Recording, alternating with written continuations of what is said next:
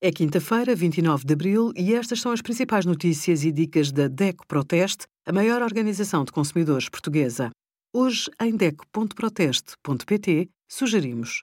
Rentacar Gold Car exige calção de 1.800 euros para alugar carro, excesso de mercúrio encontrado em algumas espécies de peixes e o final feliz da nossa campanha Lixo não é água, com uma nova legislação que obriga os municípios a separar a tarifa de resíduos do consumo da água até 2026.